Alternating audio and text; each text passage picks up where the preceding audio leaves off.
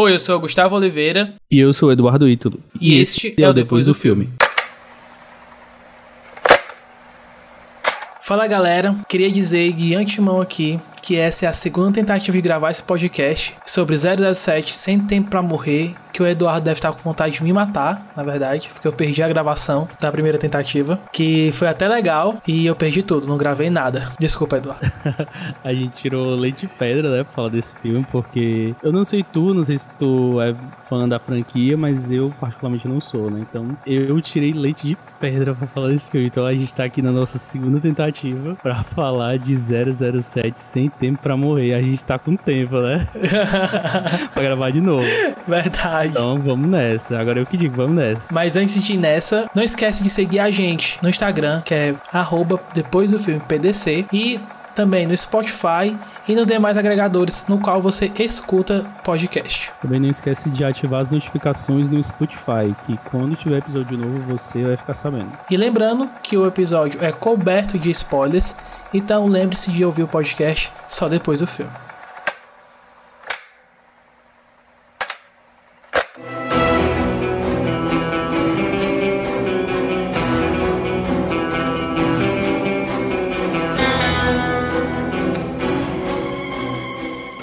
Como eu disse antes, eu não sou muito fã da franquia, né? Eu fui assim assistir com expectativa muito baixa.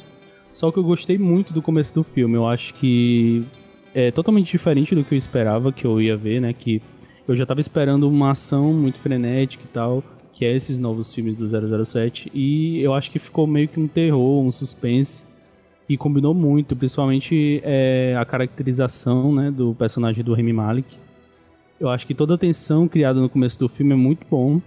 E eu gosto muito do filme nesse início. Depois eu acho que fica mais do mesmo. Eu não, não gostei tanto quanto gostei do, do início do filme. É, eu concordo.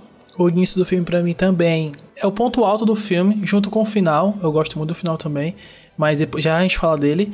Mas o início do filme para mim, toda a caracterização do personagem do Rami Malek, ele nos apresentado, toda a tensão criada ali, todo aquele suspense lembra até cenas de filmes slashes como Jason, a aparição, a casa no meio do nada, ele vindo de longe assim, de repente ele aparece ali, todo suspense e ele, você pode prestar atenção que toda a construção do personagem realmente é meio que um Jason ali, ele de repente ele tá no canto, depois já tá no outro, ele não corre, tá sempre andando. Eu acho e, muito e bom. É legal a, a vulnerabilidade né, do personagem também, porque a gente tem logo uma pequena surpresa logo no começo, que a gente vê ele sendo meio que derrotado muito fácil, né?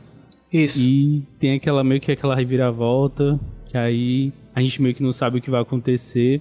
É bem legal, é bem construído esse começo de filme.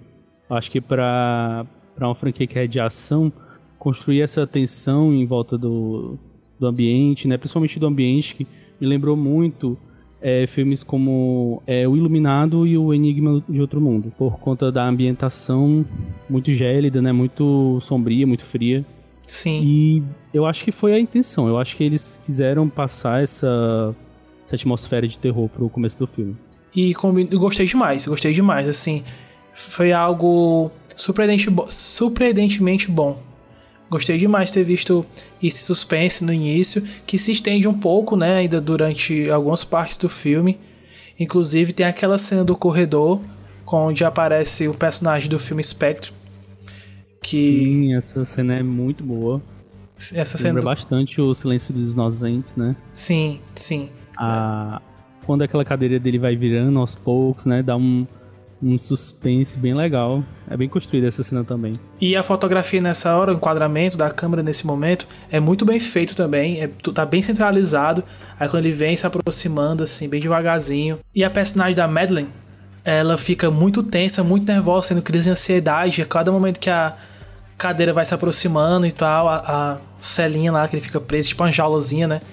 Realmente uma situação bem claustrofóbica. Eu achei. É bem muito, legal essa cena. Muito, muito, muito massa a cena. Dessa cena.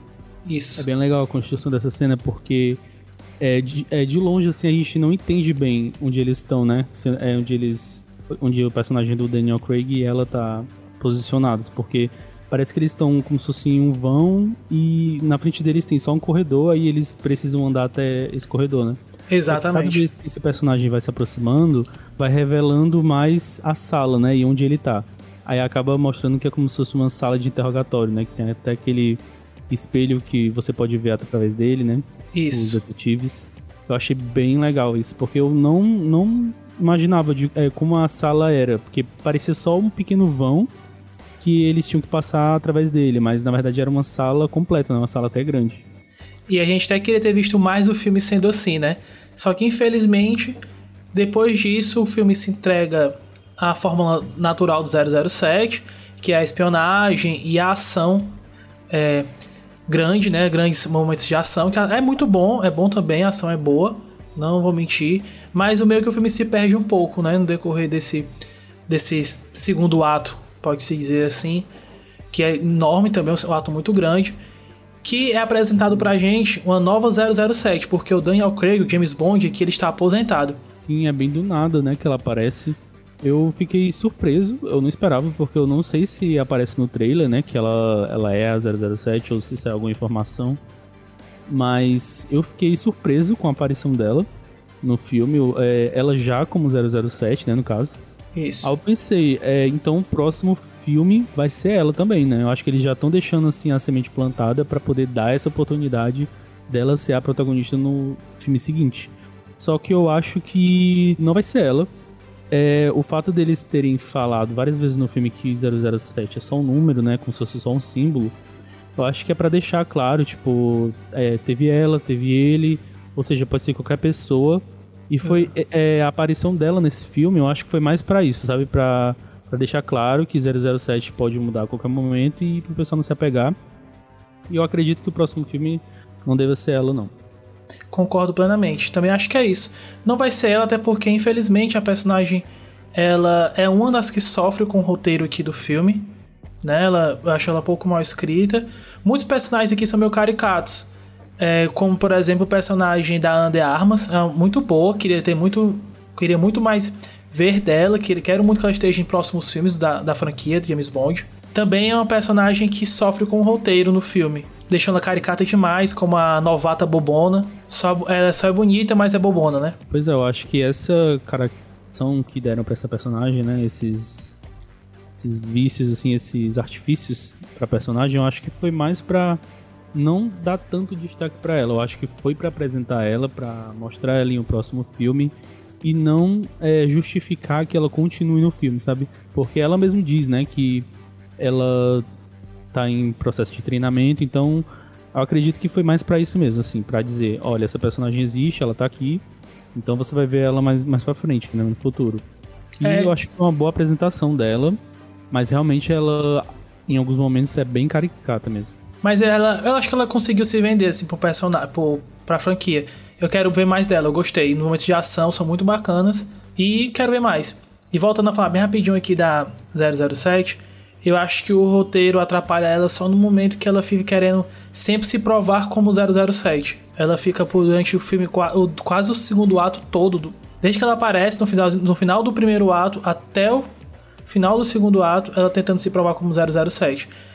Aí é então que ela vai e diz, né? Ela mesma que diz que 007 é só um número, ela abdica do número, né? 007, inclusive. Uhum. Eu acho que é, eles não souberam bem trabalhar a personagem, porque primeiro eles tentam mostrar ela como uma personagem fodona, né? Isso. Ela meio que é, segue ele até a casa dele lá, né? Dá carona para ele. E no começo, essa tensão entre os dois é meio que para dizer que ela é fodona também, tanto quanto ele. Só que depois a personagem fica humor, né? Fica um personagem de comédia e fica meio que trocando farpas com ele. Só que você percebe é, o tom que é dado para ele e pra ela, né? Porque quando ele vai fazer humor, ele praticamente não tem expressão nenhuma, né? Esse ator, então nunca fica caricato a ponto de ser é, um personagem de alívio cômico, sabe?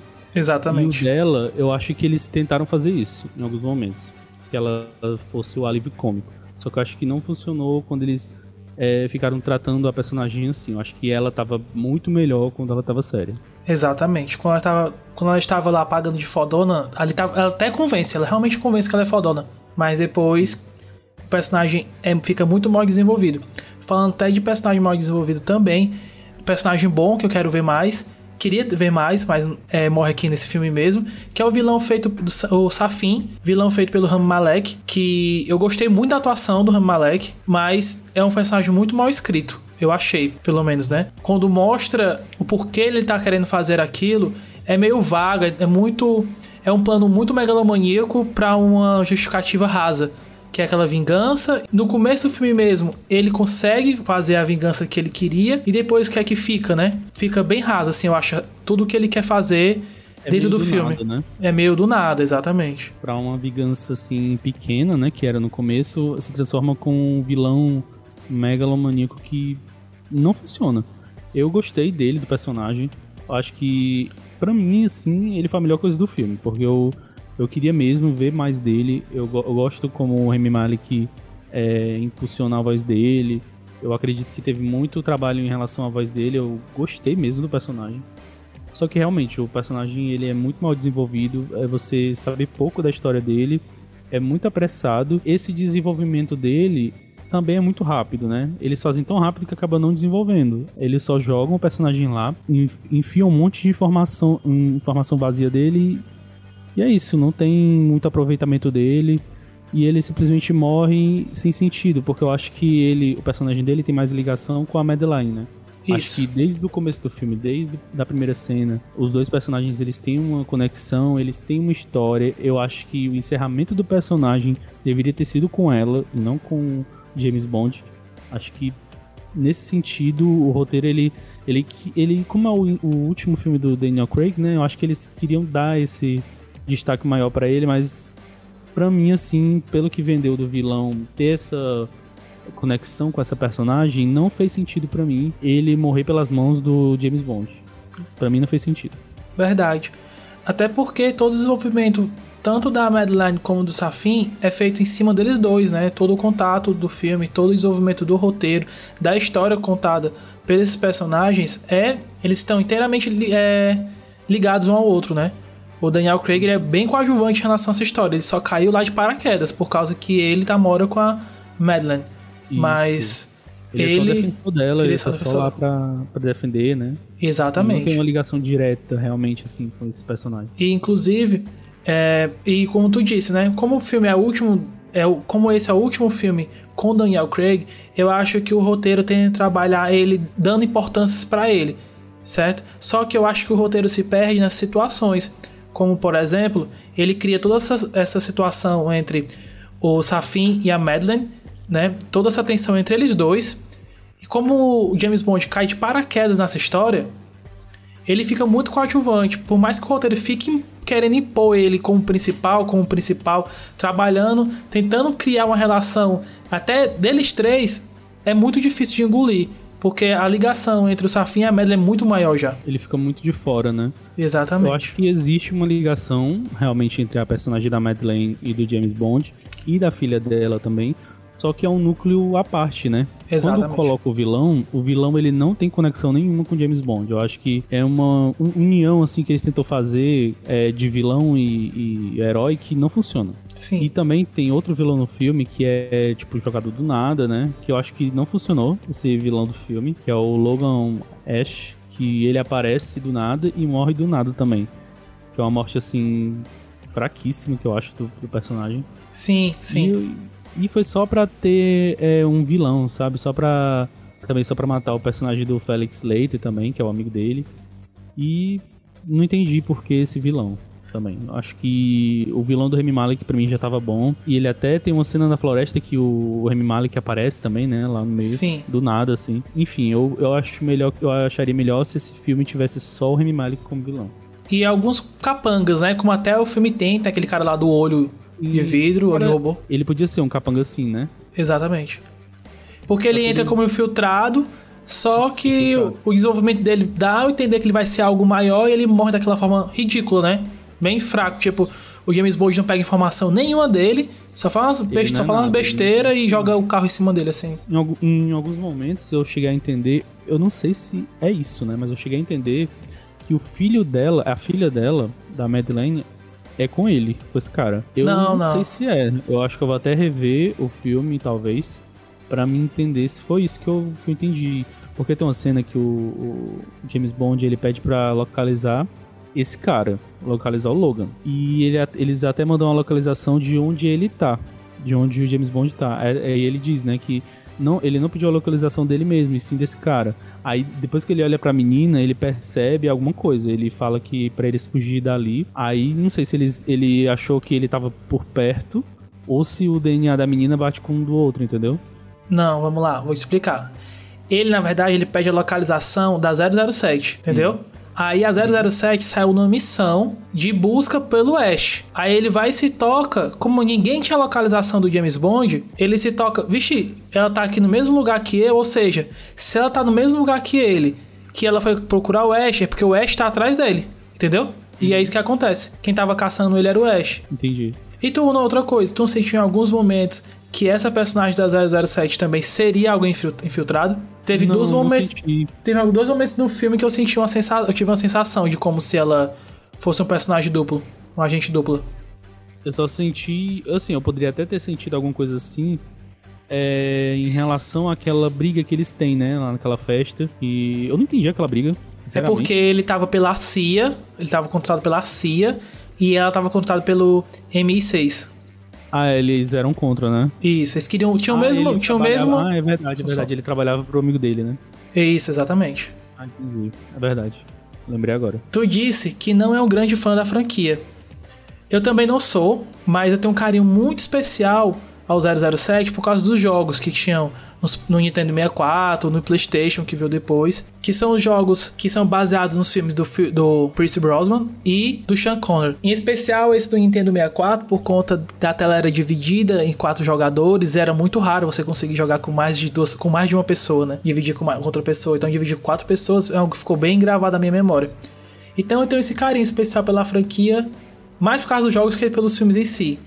Por mais que eu tenha crescido assistindo os filmes do Pierce Brosnan. E aqui nós temos um final da história do personagem com Daniel Craig, que entrega um filme que é uma carta aberta para os fãs da franquia com Daniel Craig, termina de forma corajosa, que é com a morte do personagem. O que é que tu achou disso tudo? Eu gostei deles terem encerrado assim, com a morte dele, só que, assim, eu, eu esperaria é, que fosse uma coisa mais definitiva, né? Mas como eles queriam encerrar uma, com um final épico, né? Mostrando ele é, olhando pro horizonte, falando no telefone com a, com a esposa dele, com a namorada dele, eu entendo esse final.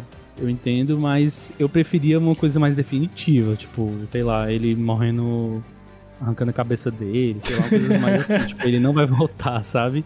Ou tivesse morrendo pelo Mas... veneno mesmo lá, que ele é... Morreu envenenado, sei lá, a gente vendo, sabe, ele morrendo lá e morreu e pronto. Mas caiu uma bomba assim, nos peitos dele, mano. Caiu uma bomba lá. Vamos ver se ele não volta, né? Vamos o personagem vai, vai, voltar, mas né, a gente sabe que é, o Daniel Craig não. É, eles até colocaram um personagem é, para ficar envenenado com os nanorobôs, né? Pra justamente não ter desculpa dele voltar, né? Então. Exatamente, exatamente. Que o filme justamente.